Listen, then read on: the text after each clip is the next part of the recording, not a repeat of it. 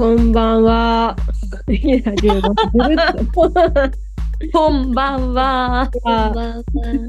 えっと、今日は第1回の、あの、外伝ですね。あの、カノプロの外伝をね、あの、収録したいと思います。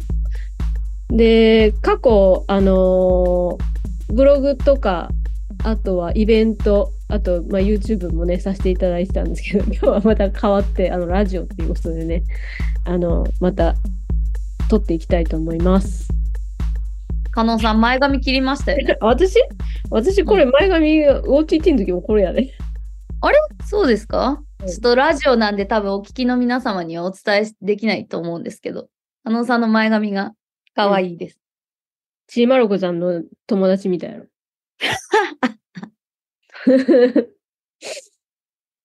ということで、今日のメンバーは、えっ、と、カノプロから、えー、E のまやさん。まやちゃんイです。ェーイ。よろしくお願いします。はい。で、萩原、萩ちゃん。萩原。萩お願いします。で、えっ、と、西澤さん。西澤さんは何て呼べばいいですかね。私、ざわちょでお願いします。じゃあ、でよろしくお願いします。じゃあ、今日はこの4人でね、あの、おお送りしたいと思います、ね。はいお願いし。ますお願いします。じゃあ、まずは、まあ、第1回っていうことなんで、まあ、初めて、あのーこのカナプロをね、知るっていう方もいる、いらっしゃると思うんで、まあ、まず最初に、このカナプロのね、えっと、始まったきっかけをお話ししたいと思います。で、お願いします。これ私でいいんかな？いや、むしろもちろんです。で、えっ、と、まあ、カノプロっていうのは、ちょうど、もう1年前ぐらいか、話やろうって言い出したのはね、イベントは3月やけど、1年前ぐらいに、あのーえー毎年あの、10、10 10月か、10月にあの、実業団のプリンセス駅伝っていうですね、あの、予選会が福岡であるんですけど、まあ、その大会で毎年、まあ、選手が、えーまあ、アクシデントがレース中に起きるっていうことが続いていて、で、まあ、アクシデントの内容っていうのは、まあ、疲労骨折だったり、脱水症であったり、いろいろ、まあ、違ったことではあるんですが、まあ、そういう、こう、アクシデントが、まあ、毎年何、起きるっていうことは何かしら、こう、原因があるんじゃないかっていうことで、まあ、これを、まあ、起きた時だけ問題にして、一年経ったら忘れて、またアクシデントが起きて、その時だけ問題視して忘れてみたいなことをね、繰り返しているので、まあ、こう、経験者の我々が声を出していくということで、まあ、少し改善とか、競技者の人であったり、指導者の人であったり、まあ、そこに携わる人が、ちょっと考えるきっかけになればいいな、っていうことで、あの、始まったプロジェクトです。ということで、補足はありますか？もともと多分、カノプロってお名前じゃなかったですよね。はい。まあ、選手を中心にっていうので、プレイヤーズセンタードプロジェクトっていうのを最初に名前でやろうと思っていたんですけど、あの、名前が長すぎて横文字でもう忘れちゃうし、その、中の私たちもわかんなくなっちゃうから、まあ、あの、わかりやすくするっていうことで、このプロジェクトはカノプロっていうので、あの、わかりやすいようにしたという感じですね。加納さんが声を大にして立ち上げたプロジェクトですからね。まあ、大にしてる割にはあんまりね、何もできてないですけどね、一年で。いろんな方にご協力いただいたり、ご意見をいただきながら、いきなり何かが変わるっていうことはないですけど、やっぱりこう、ね、こういうことから逃げてても進まないので、まあ、できることから始めようっていうことで、やってます。今日は、まあ、第1回なので、えっ、と、まあ、このレースの、そのアクシデントの話を、まあ、今、それをきっかけにっていう話をしたんですけど、まあまずはなんかこう、まあ中の我々のこういう経験談、まあレースとかトレーニング中に、まあアクシデントがあった人とか、まあそういう経験談、こう思い出してみて、その時は何か兆候があったのかとか、アクシデントが起きたりどうしたとか、どう感じたとか、まあそういう行動をどうしたみたいなことをね、今日はちょっとお話をなんかしながら雑談できたらなと思います。はい。はい。ということで、誰のお題から、経験談。経験談でもいいし、なんか自分が感じてることでもいいし、人をみ、あの、まあ、まやちゃんは指導者側もしてるから、えっと、私が現役の時、今、現役かどうかは微妙ですけど、の時に、私じゃないんですけど、うんチームが、ちょっと、フラフラにななりながら助けを渡すあーっていう。ことがありまして。うんで、私、助けを受け取る側だったんですけど、もうその時は、もう、本当に、ある意味必死だったんで、うん。その時に初めて、あの、胸まで、たすきのラインに来ないと、たすきリレーしちゃダメだよ、みたいな感じで、を知ったんですけど、あの時の原因ははっきり言って全然知らなく、わからなくて、うん。で、ただ、その選手と全然喋ることができなくて、そのアクシデントの後。うんうん。で、なんか1ヶ月後くらいにやっとこう挨拶できるようになって、うん。その人が笑い話でそういう話をし、することができたのが、うん。結構もう5、3年後くらいだったんですよ。うん。もうそれまで絶対触れちゃいけないものみたいな感じで、うんになってたんで。だから、こう、あのアクシデント、相当引きずったなって思ってます。あ、本人が。私自身も怖かったし。うん、確かに聞けない。はいえ、その時チーム内も結構もう、そこには触れないっていう感じ。そうですね。はい。うん。体験談としてはそんな感じのくらいまでしか出せないです。ね それって、その、選手がいないところで、スタッフとか、他のチームメイトで話したりとかっていうのもなかったんですか？ないね。うん。うん。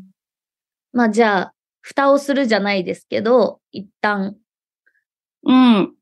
触らないでおこうっていう状態だった。うん。スタッフがどういうふうにうん反省したかはわからないけど、我々、何、選手側は、もうとりあえず触れちゃいけないもんなんだな、みたいな感覚うん。でしたね。うん。そうだな。うん聞けないっちゃ聞けない。そうですね。だから、こう、再発防止で何かしたっていうのは、こう、あんまり記憶にないですね。うん。うん。そう。ただ、うん。その時は多分脱水症状なんですよ。うん。でうんうん、あのーでもその人はもう全然普通に練習できてて、うん、あのー状態も良くて、うん。調子も良くてっていうタイミングではあったんで、うん、た、だ、あのー注目をすごくされてたんですよね。うん。で、その注目が結構、そのプレッシャーで、脱脱水じゃないですけど、その、なんだ、緊張による発汗だったりなんだったりってところから来たんじゃないかなとは、私は勝手に推測はしてるんですけどね。まあでもなんか緊張から来るの、なんかあるよね。そういう、あの、うん。ね、んなんか熱っぽくなるというか。はい。でも実際、こう緊張してなくても、うん。レースの当日、いつもより私は体温高いんで、うん。だから、それも影響してるんですかね？うん。まあ、それだけこうプレッシャーを感じながら。なんかでも確かに特に駅伝はそんな気はするな、なんか。なんか、すごい駅伝って、不思議なプレッシャー、不思議じゃないけど、ありますよね。あるある。私あの、チーム関連の実業団駅で本当苦手だったもん。うんプレッシャーで。他の駅伝はそうでもないんやけどな。もうあれだけはほんまにあかんかった。私は大好きでしたけど、その緊張感が。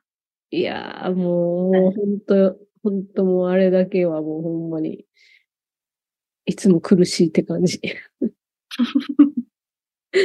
それからもいます。うん。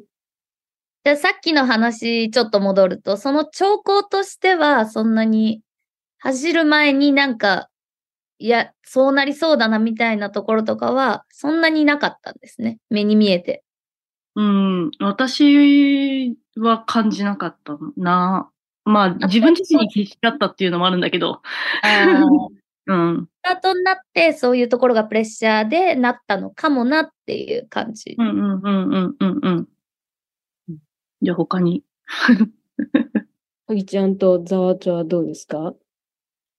私は自分自身なんですけど、あの、社会人1年目の時の駅伝で大ブレーキをしまして、あの、まやさんにすごい怒られたことがあったんですけど、怒りました。それすごいもうしかもあれだよね。うんツイツイッターで怒ったよね。ツイッターで、なんかちゃんと直接お会いしたことなく、なかったんですけど、ツイッター上で怒られて、もういいの、まやさんはもうめちゃめちゃ怖い人って、もうずっと思ってました。ツイッターで怒られる方が怖いでしょ。怖かったです。はい。で、その時が、3番ぐらいでもらって、結構プレッシャーもあったのかなって思うんですけど、あの、その当時、私摂食障害で、うん。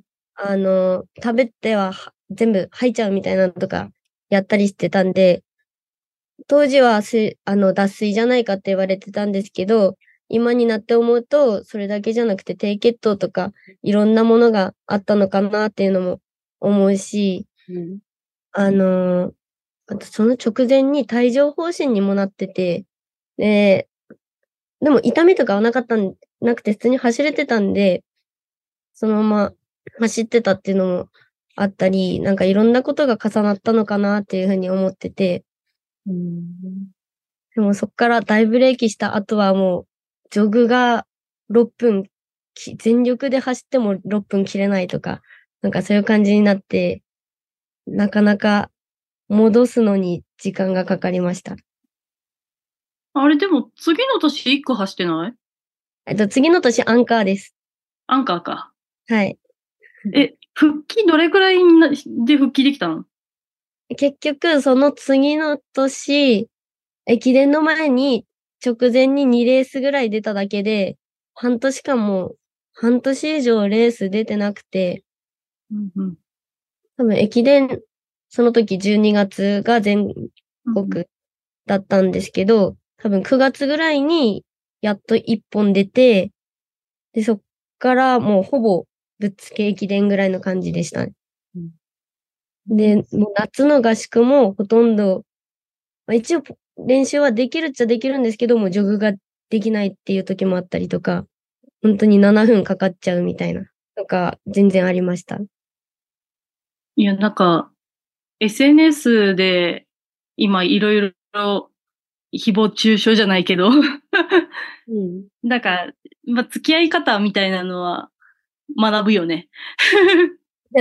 今回のその話を聞いて、ああ、なんか、その時ってまだ、ツイッターくらいしかなかったじゃんね、Facebook と。だから、あの、反省してます。いや、でもなんか、まやさんに怒られて、怖くてっていうのは、うんなんかそんなに、あ、もうじゃ、結構本当にやばい結果をやらかしてしまったんだなっていう感じで、もうまやさんに言われたから、どうみたいな、走れなかった、ジョグが7分かかっちゃうとかっていうのは、なんかこう、繋がってないかなっていうのは、すごい思います。いや、なんか、うん、全然これとは関係なく、うん。結構こう、大学卒、あの、入って出て思うのは、OB、OG の圧って結構あるなっていうのは思いますね。うん。そこからのプレッシャーっていうのも含めて。うんまあ、だから箱根駅伝は結構盛り上がるんだろうなとも思うんですけどね。OB、OG な。やっぱ期待しちゃうんで、現役の子に。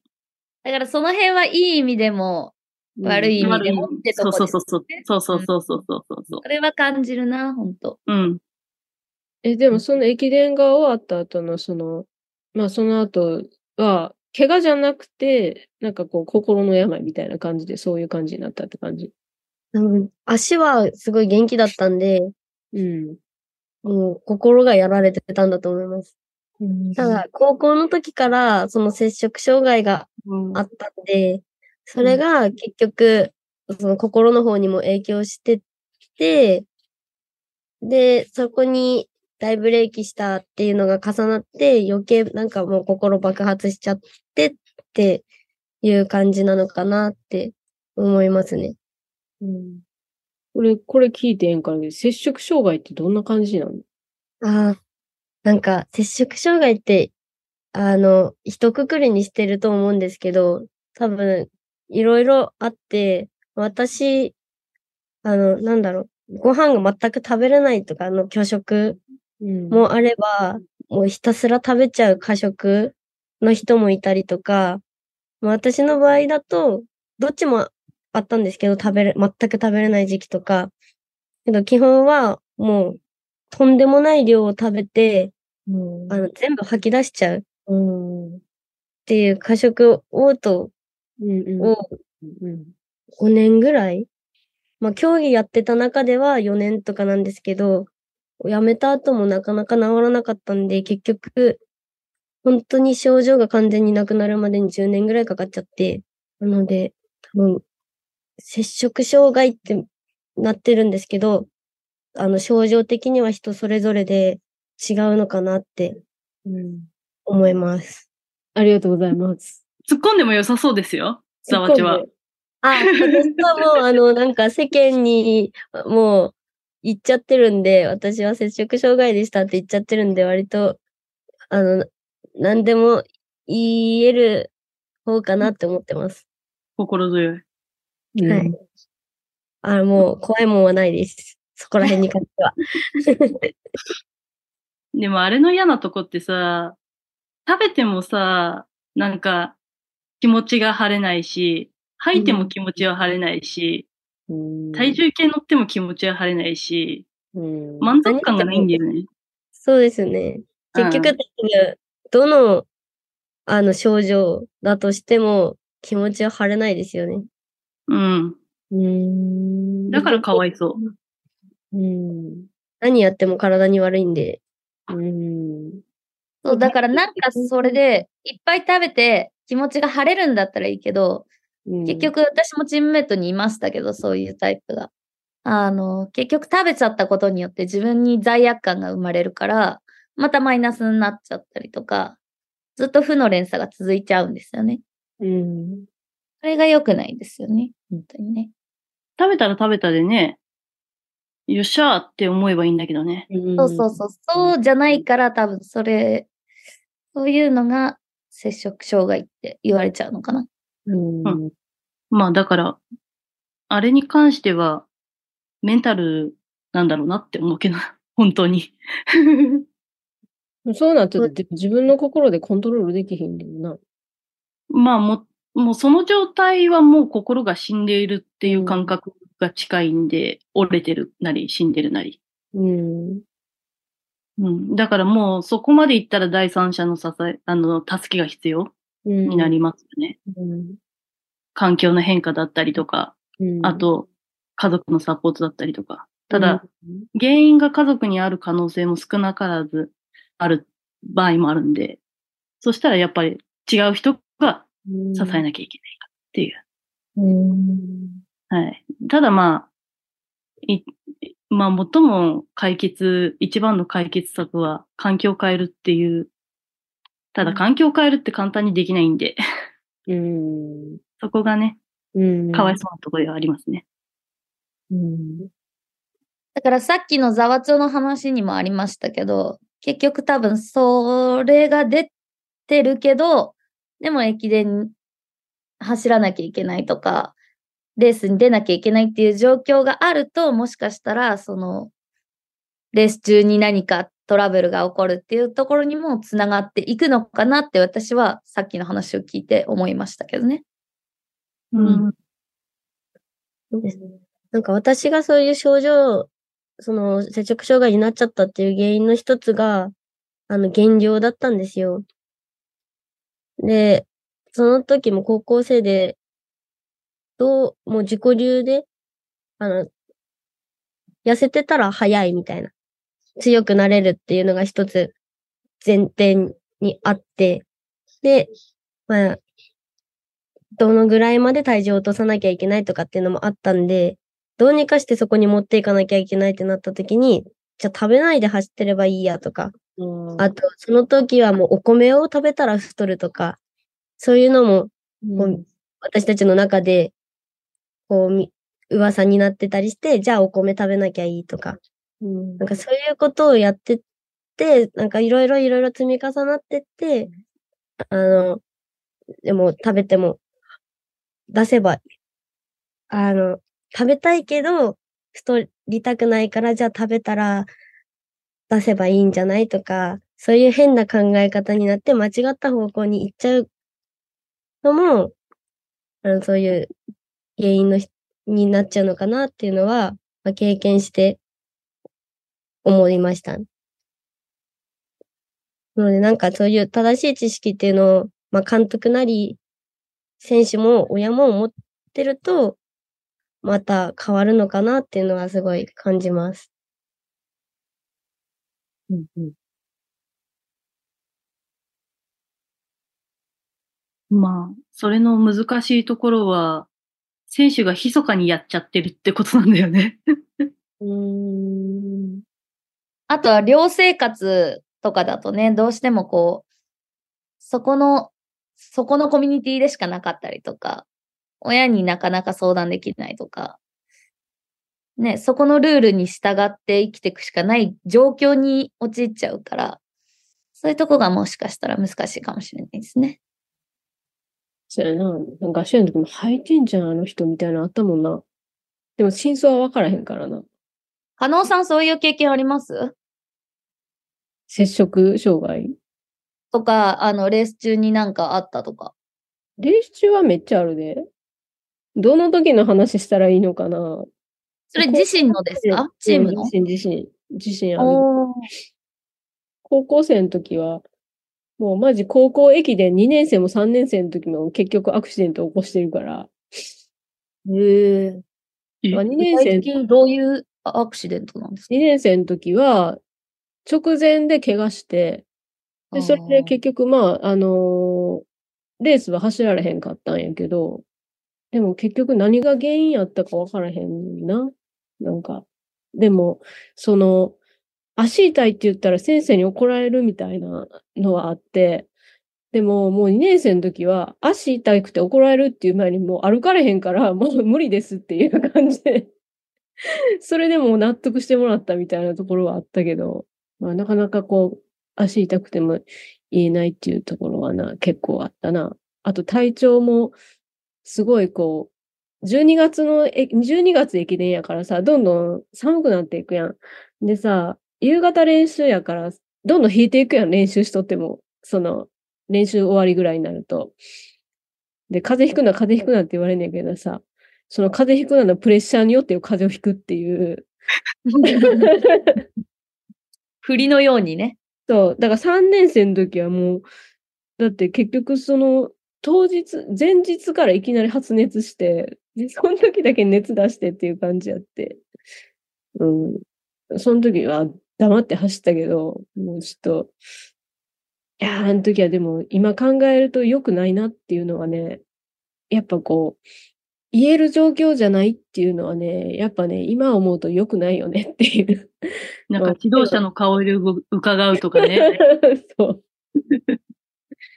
まあもちろんそのな、当日変更なんてもうあったら、それはチームにとってはもう大迷惑やしな、っていうのをな、思うしな。でも実際走る方が迷惑かかっちゃったみたいなのもありますしね。うんうんうん。そうそうそうそうそう。あの、発熱してな、脱水になって、もうフラフラになってとかね、あるから。うんうん。もう、だから3年生の時はいついよ、いついよって言いながら、思いながら、でも怪我でもないしな、熱やしなって思いながら。まあ走ったけどな。うーん。でもあれは良くないと思う。今は。なんかこう、言い出せる環境ってあったらいいなって思う。難しいですよね。うん。難しいですよね。うん。うん。それ本人もな、走りたいっていう気持ちもあるやろうしな。私、同じような状態に、高校3年生の時の東海大会、地区大会っていうのかな？であったんですけど、発熱して、だけど言えなくて、結局走って、走れなくてみたいなのが全く同じような状況だったんですけど、なんかこう、ここでしっかり走っとかないと全国で使ってもらえないかもとか、うん。あとやっぱり、一応立場的にエースだから、まあ熱で出ても頑張んなきゃいけないでしょうん。とか、やっぱりもうこう、練習立ててる段階で、お前はこれぐらいで走るから、じゃあうちはここを目標にしましょうみたいなのが、こう立ってくると、あ、状態悪いですって言えないみたいなうん。のはあったかもしれないですね。そうやな。その後のこともな。うん。でも後になると怒られるんですよね、先生にね。なんで言わなかったんだっつってね。言ったよ言えなかったですとも言えないし。うんどっちどっちでも怒るやろ、みたいな。ね。そうよね。だからやっぱそのプレッシャーっていうのでね、こう引き起こすね、病はあるよね。だから言えるような環境がね、学生なり実業団なりあるとやりやすいのかもね、とは今になると思いますね。なかなか難しいかもしれないですけどね、高校生が先生にうん。何でも言えるかっていうとそうではないだろうし。うん。うん。まあ、私は普通に言うタイプの人間だったんであれなんですけど、高校生だと、こう、生理で、生理痛で腹が痛いみたいなのもうん。言えない、言えない恥ずかしくて言えないですもんね。言えない。それがかわいそうん。もうなんか、私の同級生とか結構ひどい子って、高校生の時に、もうストレッチの、ストレッチの最中にちょっと寝転がってなんかこう、休んでるみたいな感じ。うん。っていう感じでね、そろそろね、まとめに入らないといけない感じなんですよ。ま、まと、まとまりそうですか？まとまってはないけど、それぞれの今日は、まあ数多く経験はしているけど、その中から、あの、お話ししてもらったっていう感じでですね。まあ、今日、そのカンプロの始まったきっかけっていうところでね、あの、まずこのお題をね、自分たちの経験っていうので、やりましたよ。ちょっとこの問題に対しては多分今日は結果も、あの、答えも出ないだろうし、もっともっとその、いろんな人の意見とかね、聞きながら、うん。その、ちょっとでも改善できるような糸口が見つかるといいなと思って我々活動していきたいですよね。そうですね。まあ、一つではないので、まあ、なんか、参考？参考にしてもらえたら、あ、こういうこともあるよねっていう参考にしてもらえばいいんじゃないかなと思うので、あのまあ、現役選手なり、指導者の方なり、あの、親、親御さんとか、あとそのね、あの、ランナーの方にもね、聞いていただけたらいいんじゃないかなと思います。はい。ということで、今日のところはこれで大丈夫でしょう まとまってくるか あの、徐々に上手くなっていくので、よろしくお願いします。期待してます。ということで、今日はありがとうございます。その都度あれですよね。司会者はいろいろ変わるかも。はい。みんなでやっていきたいと思います。じゃあ今日は、えー、飯野さん、あいまやちゃんと、ざわちょと、はぎちゃんでお送りし、あ、私でお送りしました。で ありがとうございました。ありがとうごありざいました。